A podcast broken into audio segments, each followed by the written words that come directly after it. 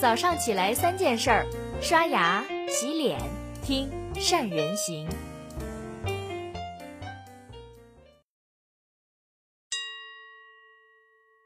大家好，我是李广。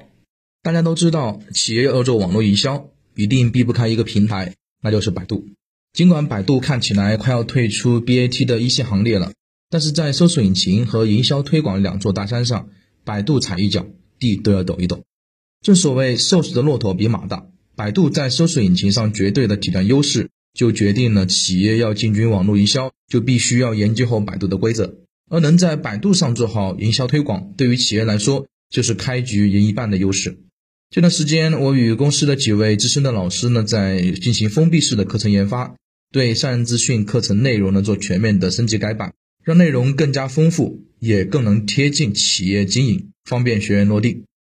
研发的时候呢，突然收到了一位朋友的信息，说百度调整了关键词匹配方式，已经有部分账户呢开放了权限。消息一出，我立马惊了一下。十月底，我在商人电子商务学院讲课的时候呢，有听到消息说百度将对关键词匹配方式做一些调整。没想到这个之前还只是内部测试的一个方式，这么快就落地付诸实施了。而这么快的实施，也就代表着最先弄清楚规则的企业就会比你的竞争对手更快一步。不要小瞧这一步，一步之差就是天壤之别。上一次规则变化，有企业一夜之间流量全无，也有企业提前研究。最后霸占首页，收获到了流量之海。我们今天呢，就来好好聊聊这件事情。我们先来解释一下关键词匹配方式的作用。关键词广告是绝大多数企业初次涉足网络营销时进行付费推广的首选。我们用一个图来解释关键词广告的获客路径。从用户角度说，目标客户是有需求后在平台上进行搜索，然后系统给予相关内容的推荐。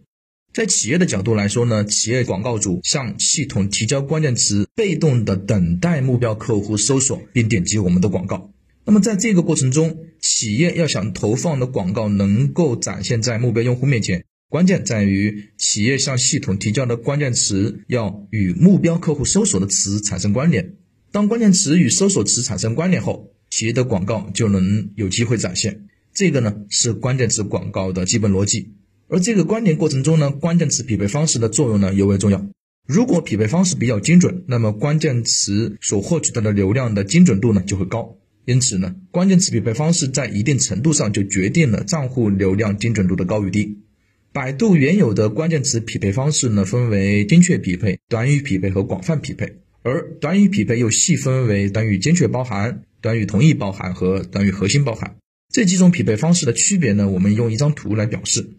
整体来说，关键词采用精确匹配时的流量是最小的，但是这个时候流量也最为精准；而采用广泛匹配时流量最大，流量精准度呢也最差。这次改版呢，百度的关键词匹配方式由之前的三大类五小类改版成为三大类四小类，分别为精确匹配、短语匹配、智能匹配。而智能匹配又分为智能匹配核心词和智能匹配。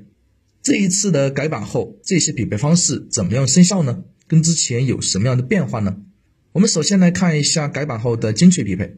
原有的精确匹配要求搜索词和关键词要完全一致，我们的广告才会进行展现。而改版后的精确匹配则不然。改版后的精确匹配下呢，取消了精确匹配扩展这项后台的设置。当用户的搜索词与关键词以及关键词的同一变体一致时，企业的广告都能被展现。那么从定义上，我们就会发现。新版的精确匹配模式下呢，流量的精准度必然比之前的精确匹配方式下的流量要差，因为在这里，百度所规定的精确匹配下，关键词同一变体，它包含了十一种规则的变体。我们举个简单的例子，关键词如何治疗痘痘，我们把它设定为精确匹配的时候，它可以匹配到的搜索词就包含了怎么治面痘。我们可以发现，新版的精确匹配方式下呢，关键词可以匹配到的搜索词范围比之前大了很多，但同时流量的精准度也随之有所下降。毕竟大家都知道汉语博大精深，百度系统所认定的同一变体，实际上表达的意思和我们的这个关键词表达的意思呢，可能完全不是一个产品或者一个服务。其次呢，是短语匹配，短语匹配这一次我们可以理解为原有版本的。短语同义包含和短语精确包含的一个集合体，与原有的匹配方式呢差别不是特别大。最后呢是智能匹配，这个是本次改版中改动最大的一个部分。我们可以理解为智能匹配核心词对应原有的短语核心包含，智能匹配呢对应原有的广泛匹配。简单来说，智能匹配核心词是广告主在创建新的关键词的时候呢，需要自主决定你提交的关键词中核心是哪一个部分。比如说，我提交一个新的关键词“二手家具怎么辨别值不值得买”，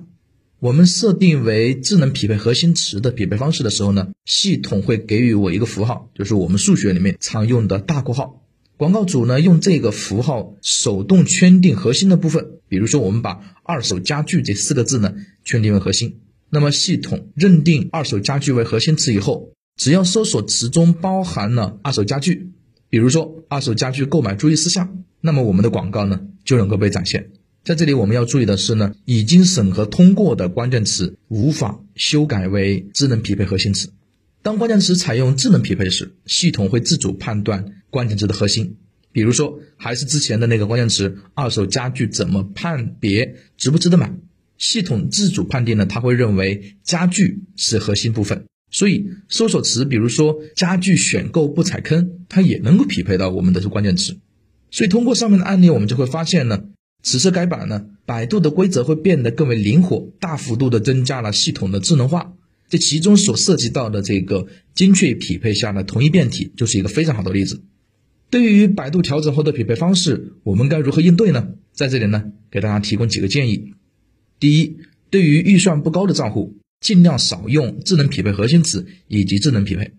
这两种匹配方式下呢，流量会比较大，流量精准度呢会比较差。当然，如果你希望加大账户的一些流量，可以尝试部分关键词采用这两种匹配，比如你账户里面有一些点击单价很低的词，你可以尝试使用一下这两种匹配方式，为账户呢引来一些流量，看看这其中会不会有一些你之前没有发现的，但是确实却非常有用的一些搜索词。但是在这个过程中一定要注意控制好这些关键词的这个消费。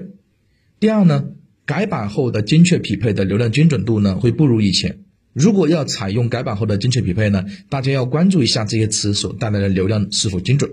那么第三点呢，改版后关键词采用短语匹配时候呢，流量的精准度和流量的大小呢，整体来说是最好的。大家可以多用一下这个匹配，特别是账户之前用短语同意包含和短语精确包含的词呢，大家可以直接使用改版后的短语匹配。那么第四点呢，就是。每天查看搜索词报告，无论是你是采用精确匹配还是短语匹配，新的版本下必然会出现很多不精准流量，所以在这个过程中，大家一定要注意及时添加否定词，减少推广费用的浪费。第五点，及时查看消费前二十的关键词。一般来说呢，这些词所匹配的这个流量质量会直接影响到账户的询盘变化，因为很多的询盘会直接由这些消费比较高的词带来。那么，如果这些词匹配到的流量的不精准，流量比较多，成本比较高的话呢，建议及时调整这个词的匹配方式，或者说适当的降低出价。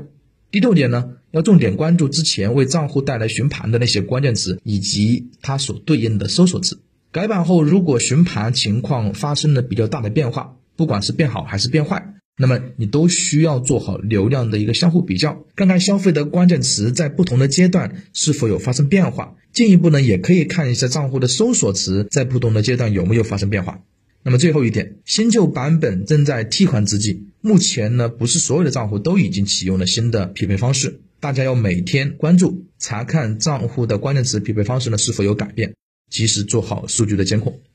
好了，以上呢就是今天善人行的全部内容了。对于关键词匹配方式调整的一些看法，大家收获到了什么呢？有什么想法呢？欢迎大家在下方给我们留言评论。祝您的企业通过网络营销做大做强。